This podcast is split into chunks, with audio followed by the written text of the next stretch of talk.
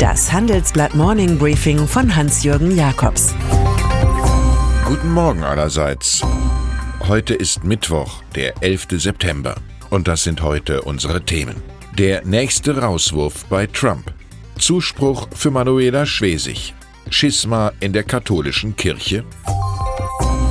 Im Folgenden hören Sie eine kurze werbliche Einspielung. Danach geht es mit dem Morning Briefing weiter. Um die Potenziale von künstlicher Intelligenz wertschöpfend und gezielt zu nutzen, muss Ihr Unternehmen eine ganzheitliche Strategie und ein klares Zielbild verfolgen, um zur Data-Driven Company zu werden.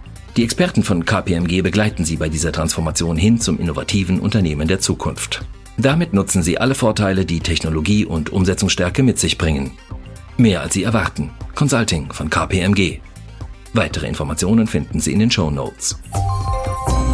Die Nacht war nachrichtenstark und das hat natürlich, wie immer in solchen Fällen, auch mit Donald Trump zu tun. Es dürfen nun Wetten abgeschlossen werden, wie viele Topwechsel es in der Amtszeit des You're Fired-Spezialisten insgesamt geben wird. 40 oder doch 50? Mittlerweile sind wir bei knapp 30 angelangt. Aktuell betroffen ist der Sicherheitsberater John Bolton, ein Hardliner und Master of War, der gegen das gecancelte Camp David Friedensprojekt mit den Taliban protestiert hatte. Der Mann mit dem Walrossschnauzer verlässt das Weiße Haus im Streit. Beide müssen erst noch ihren Frieden miteinander machen. Trump lenkt von diesem Bad Stuff mit der Nachricht ab, er sei zu einem Treffen mit Irans Regierungschef Hassan Rouhani ohne Vorbedingungen bereit. Dazu fällt einem Mark Twain ein. Getöse beweist gar nichts. Eine Henne, die gerade ein Ei gelegt hat, gackert häufig so, als hätte sie einen Asteroiden gelegt. Manuela Schwesig. Sie wäre die natürliche Kandidatin als SPD-Chefin gewesen. Und wahrscheinlich wäre die Bewerberliste der Partei dann nicht annähernd so groß wie heute. Aber Manuela Schwesig leidet an Brustkrebs, wie sie jetzt in einem Akt trauriger Stärke offenbarte. Sie tritt deshalb als kommissarische Co-Parteichefin zurück. Ministerpräsidentin von Mecklenburg-Vorpommern wird Schwesig bleiben. Die gute Nachricht, die Krankheit sei bei ihr heilbar, verkündete die Sozialdemokratin. Ich habe schon einige Kämpfe in meinem Leben geführt und ich werde auch diesen Kampf führen. Zuspruch bekommt sie von allen Seiten. Wer ein Vorbild in der Politik sucht, kann es in Schwerin finden. Hongkong. Natürlich sind die Sympathien vieler bei Joshua Wong. Er ist der Antreiber der Demokratiekämpfer von Hongkong, die für die Volksrepublik China Separatisten sind. Der 22-Jährige ist nach Berlin gereist und erklärt via Bild und ZDF, dass man so lange weiterkämpfe, bis freie Wahlen erreicht seien und dass Hongkong sich in einem neuen Kalten Krieg befinde, so wie Berlin vor 1989. Der Vergleich ist genauso plump wie die wenig außenministerlichen Fraternisierungsversuche von Heiko Maas vor der Bildwerbetafel, wogegen das chinesische Außenministerium prompt Beschwerde einlegte. Einen kalten Krieg kann man auch herbeiparlieren. Der Mord an einem früheren tschetschenischen Rebellen geschah am helllichten Tag mitten in Berlin im Park von Moabit. Russland stand hinter diesem Mord vom 23. August, erklären jetzt US-Offizielle laut Wall Street Journal. Eine Attentatkampagne des Landes gegen seine im Ausland lebenden wahrgenommenen Feinde beginne nunmehr, lautet die nächste Botschaft. Die Berliner Polizei hatte gleich nach dem Pistolenmord einen Russen verhaftet, dessen falscher Reisepass angeblich zu einer Einheit im Moskauer Innenministerium führt, was die Regierung von Wladimir Putin bestreitet. Diplomaten sehen im Übrigen Ähnlichkeiten zur Nervengasattacke auf den einstigen russischen Spion Sergei Skripal im englischen Salisbury.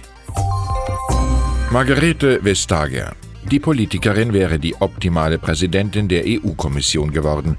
Doch einen solchen Aufstieg sah der politische Poker für Vestager nicht vor. Nun wird sie immerhin erhöht. Die Wettbewerbskommissarin übernimmt zusätzlich die Aufsicht für Digitalpolitik. So wird die Dänin noch wirkmächtiger. Sie steht in nichts dem Niederländer Franz Timmermans nach, der das Thema Klimaschutz betreut, und auch nicht dem Letten Vladis Dombrovskis, der sich um Finanzmarktregulierung kümmert. In unserer Titelstory analysieren wir, die drei Vizepräsidenten bilden insgesamt ein Triumvirat hinter der neuen EU-Kommissionschefin Ursula von der Leyen. Ziel von Team Ursula, die Wettbewerbsfähigkeit Europas zu steigern. ARD. Hier macht eine kleine Sache großen Ärger. Es geht um einen Programmumbau am frühen Sonntagabend.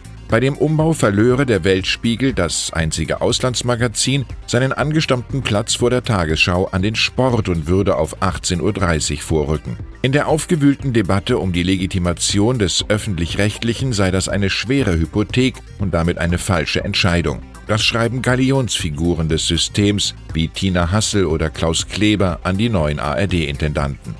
Mehr als 100 Journalisten beschwerten sich zudem bei ARD-Programmdirektor Volker Herres über die Pläne.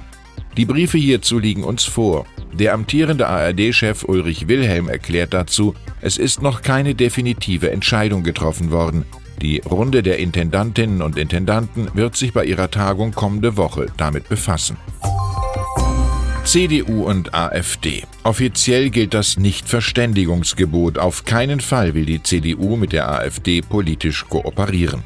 Die Rechercheure von Report Mainz haben nun jedoch ermittelt, dass es in 18 Kommunen in Thüringen und Sachsen sehr wohl klare Hinweise auf Zusammenarbeit gibt.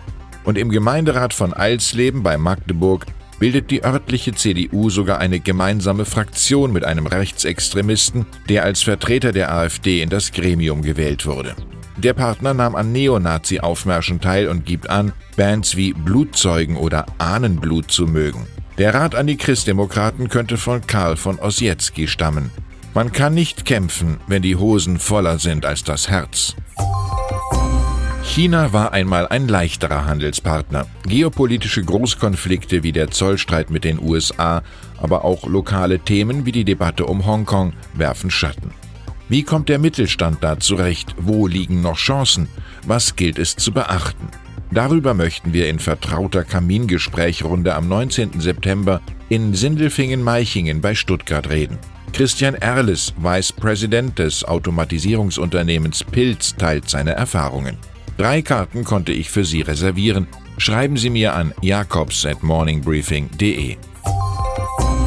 Und dann ist da noch Papst Franziskus. Dieser hat sich jetzt im Flugzeug auf dem Rückweg vom Afrika-Besuch ungewöhnlich energisch gegen seine konservativen Kritiker aus Amerika gewandt. Er sieht darin Ideologie am Werke und wie immer in solchen Fällen gebe es die Möglichkeit eines Schismas, einer Trennung der katholischen Kirche der USA von der Weltgemeinde. Er bete, dass es nicht dazu komme, aber sagt, ich habe keine Angst. Auf den amerikanischen Vorwurf, er sei zu kommunistisch, verwies der Pontifex darauf, dass er genau das gleiche wie einst Johannes Paul II. sage, ich habe ihn kopiert. Ich wünsche Ihnen einen friedlichen Tag ohne irgendwelche Schismatiker. Es grüßt Sie herzlich Hans-Jürgen Jakobs.